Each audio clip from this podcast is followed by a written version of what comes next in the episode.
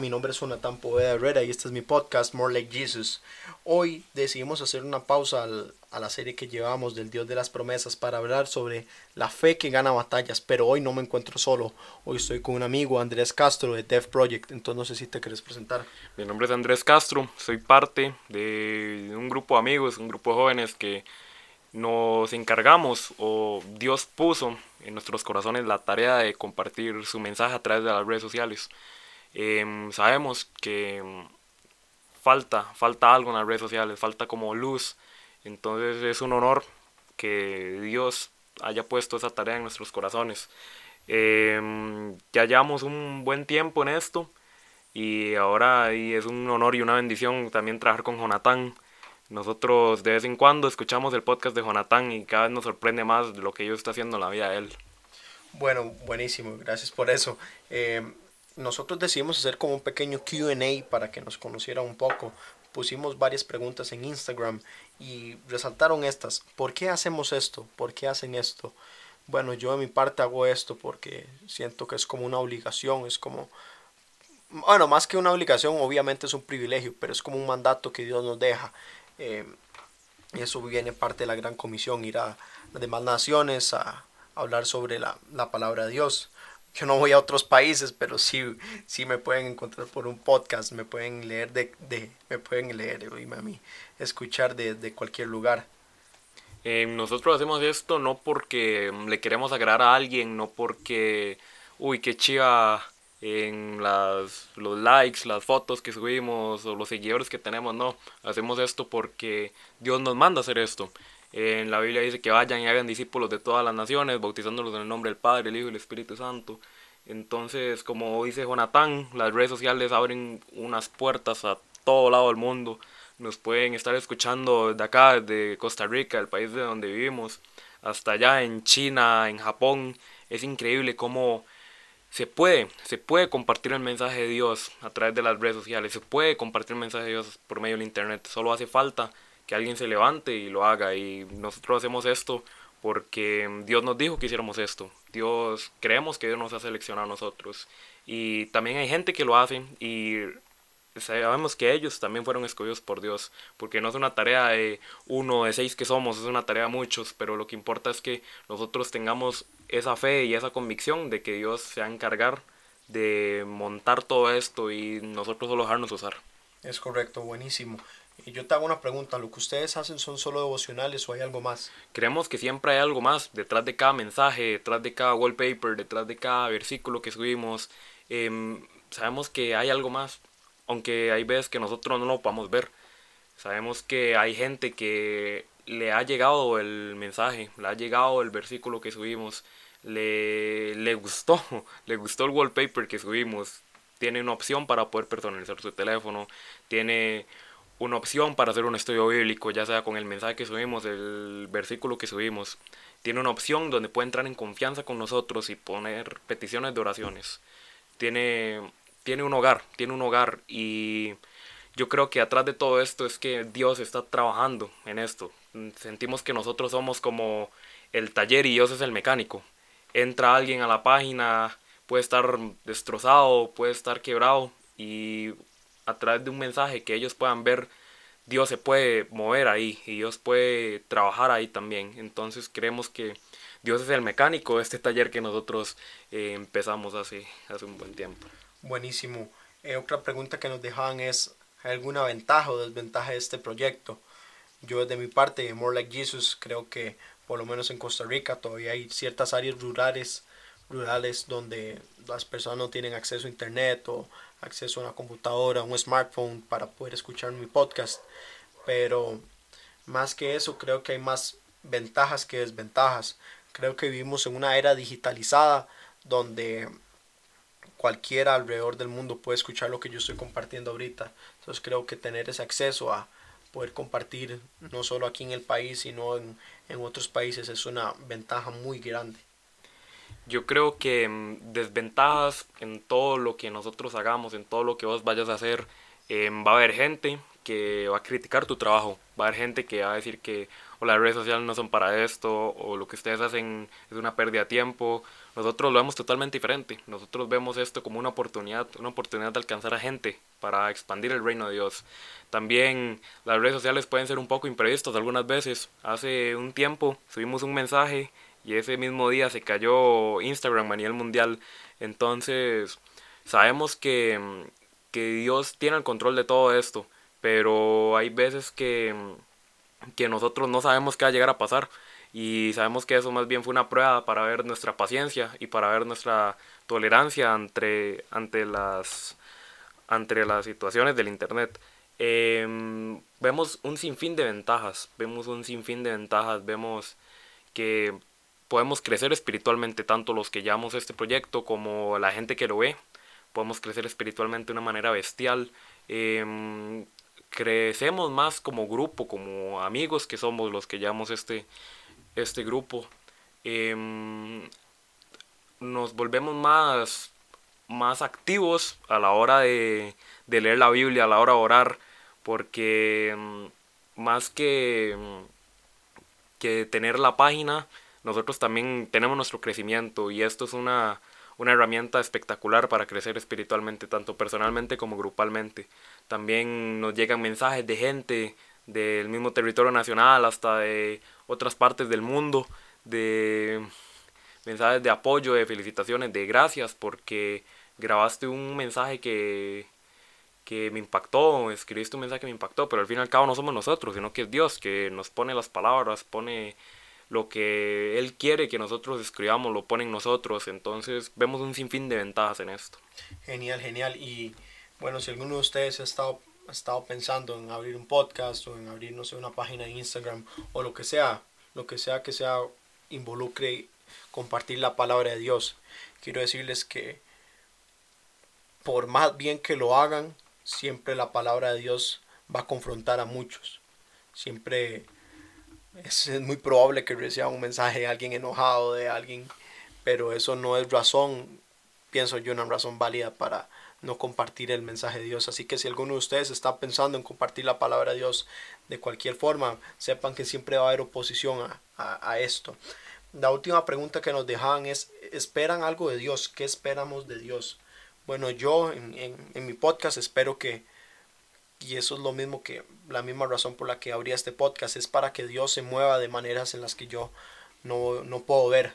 De vez en cuando alguien te escribe diciendo que gracias por lo que compartiste, pero detrás de eso yo sé que Dios se está moviendo de maneras en las que yo no me puedo imaginar. Y eso es para mí lo, lo más importante. Eh, si yo hago 100 podcasts y solo una persona aceptó a Dios, para mí eso lo valió. Lo, lo, lo, vale. Para mí que con que solo una persona conozca a Dios, logre tener, establecer una relación por medio de lo que yo hablo aquí, eh, para mí eso, eso, eso lo vale, eso lo vale. Entonces eso es lo que yo espero de Dios.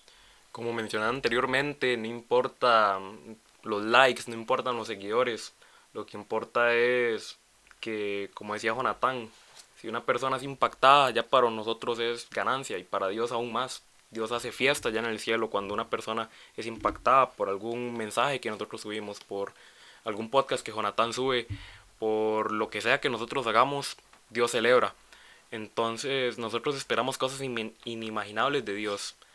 Esperamos cosas que nuestra mente, nuestro entendimiento no puedan asimilar.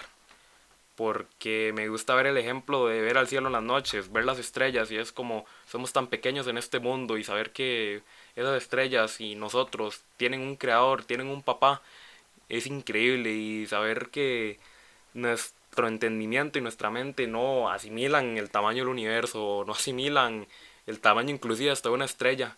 Ah, muchísimo, muchísimo más grande eso es lo que Dios tiene para nosotros. Entonces, de nosotros solo tenemos fe y tenemos fe que Dios trabaja en cada uno de los mensajes que nosotros subimos, tanto de nosotros que lo elaboramos, que Dios pone las palabras, Dios pone los versículos en nuestro corazón, hasta la gente que lo lee. Hoy vamos a hablar, para entrar en materia, sobre la fe que gana batallas. Pero bueno, ¿qué significa esto? Nosotros llegamos a una conclusión que cuando hablamos sobre una fe que gana batallas, se trata de una fe genuina y de una certeza y seguridad que Dios nos respalda.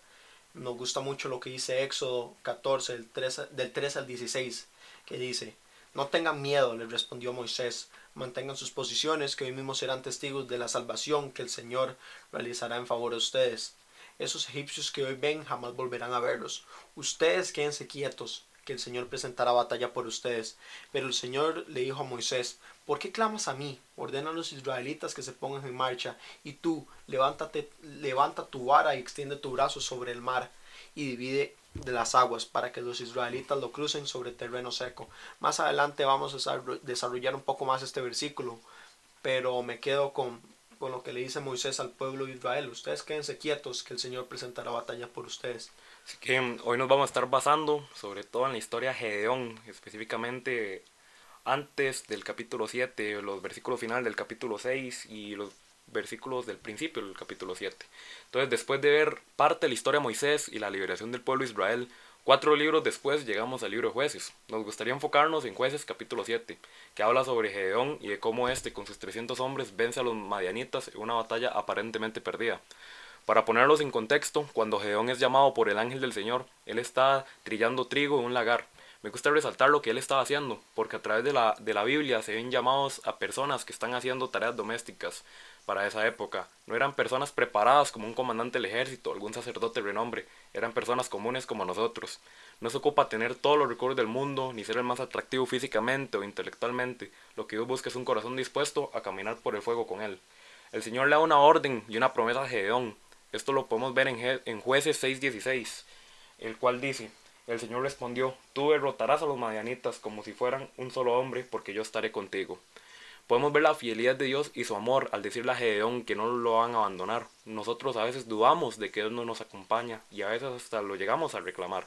Hasta el mismo Gedeón le reclama a Dios en jueces 6.13, que dice, pero Señor, le replicó Gedeón, si el Señor está con nosotros, ¿cómo es que nos sucede todo esto? ¿Dónde están todas las maravillas que nos contaban nuestros padres cuando decían, el Señor nos sacó de Egipto? La verdad es que el Señor nos ha desamparado y nos ha entregado en manos de Madián. Aquí es donde podemos ver que Geón era alguien más como nosotros, alguien que en ese momento estaba haciendo sus tareas y que el momento que menos esperaba Dios se la atraviesa. Dios se te puede atravesar en el momento que menos te lo esperes, desde hablar con alguien por la calle, en una actividad a la cual te invitaron, en una publicación de Instagram o hasta en un podcast. Cuando menos te lo esperes, Él se te va a atravesar. Bueno, ya para este punto, Gedeón había recibido un llamado y no cualquier llamado. El, siguiente, el punto que sigue es muy clave, porque vamos a ver cómo Gedeón duda de Dios. Para esto vamos a leer jueces 6, 17 al 22.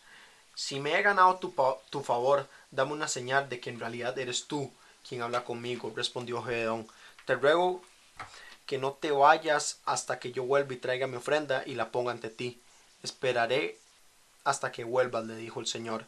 Gedeón fue a preparar un cabrito, además con una medida de harina hizo panes sin levadura. Luego puso la carne en una canasta y el caldo en una olla, y los llevó y se los ofreció al ángel bajo la encina. El ángel de Dios le dijo, toma la carne y, y el pan sin levadura y ponlo sobre esta roca, y derrama el caldo. Y así lo hizo Gedeón. Entonces con la punta del bastón que llevaba en la mano, el ángel del Señor tocó la carne y el pan sin levadura, y de la roca salió fuego, que consumió la carne y el pan. Luego el ángel del Señor desapareció de su vista. Cuando Gedeón se dio cuenta de que se trataba del ángel del Señor, exclamó, Ay de mí, Señor y Dios, he visto al ángel del Señor cara a cara. Esto es muy importante porque ya Dios se le había manifestado a Gedeón de una manera muy clara. Dios llama a Gedeón después de esto a destruir el altar de Baal y Gedeón obedece. Pero ya después de esto, Gedeón pide dos señales más a Dios para ver si lo que Dios está mandando hacer es lo correcto. Para esto, esto está en jueces 6, 36 al 40, que dice, Gedeón le dijo a Dios, si has de salvar a Israel por mi conducto como has prometido, mira, tenderé un vellón de lana en en la era sobre el suelo. Si el rocío cae solo sobre el vellón y todo el suelo alrededor queda seco, entonces sabré que salvarás a Israel por mi conducto, como me prometiste. El verso 38 dice, y así sucedió. Al día siguiente Gedeón se levantó temprano y exprimió el vellón para sacar el rocío y llenó una taza de agua. Entonces Gedeón le dijo a Dios, no te enojes conmigo, déjeme hacer solo una petición más, permíteme hacer una prueba más con el vellón. Esta vez haz que solo el vellón quede seco y que todo el suelo quede cubierto de rocío. Así lo hizo Dios aquella noche. Solo el vellón quedó seco mientras que todo el suelo estaba cubierto de rocío. De primera entrada creo que podríamos interpretar cómo Gedeón se comunica con Dios por medio de señales, pero desde mi punto de vista estas señales no son más que una forma para que Gedeón se le quite el miedo. Ahora yo les pregunto, ¿cuántas veces atrasamos el plan de Dios por nuestro miedo, pidiendo confirmaciones innecesarias, dudando de la palabra y el poder de Dios? Después de, de haber destruido el altar de Baal, todos los madianitas, amaleciditas y otros pueblos de Oriente salieron y cruzaron el Jordán acampando en el valle de Jercel. Entonces Gedeón, poseído del Espíritu del Señor, tocó la trompeta, y todos los del clan de Abieser fueron convocados a seguirlo. Envió mensajeros a las tribus de Manases, convocándolos para que lo siguieran, y además los envió a Aser, Zabulón y Neftalí, para que ellos también lo siguieran. Después de haberlos convocado a todos, el Señor le dice a Gedeón, tienes demasiada gente para que yo entregue a Madián en sus manos. En ese momento Gedeón se ha obligado a reducir sus tropas. Dios le dice a Gedeón que le comunique al pueblo de Israel, cualquiera que esté temblando de miedo que se retire del monte de Galaad. Después de esto se volvieron veintidós mil hombres y se quedaron diez mil. Después de esta disminución de soldados, Dios le vuelve a decir a Gedeón, todavía hay demasiada gente. Entonces Dios le ordena a Gedeón que hiciera bajar a sus hombres a beber agua. Una vez ya estaban ahí, Dios le dice a Gedeón, a los que laman el agua con la lengua como los perros, sepáralos de los que se arrodillan de beber. Después de esto, sus tropas se redujeron a 300. En ese momento Dios les dice, con esos 300 yo los salvaré y entregaré a los madianitas en tus manos. Todo esto se encuentra en jueces 6, 34 y 35 y jueces capítulo 7 del versículo 2 al versículo 7.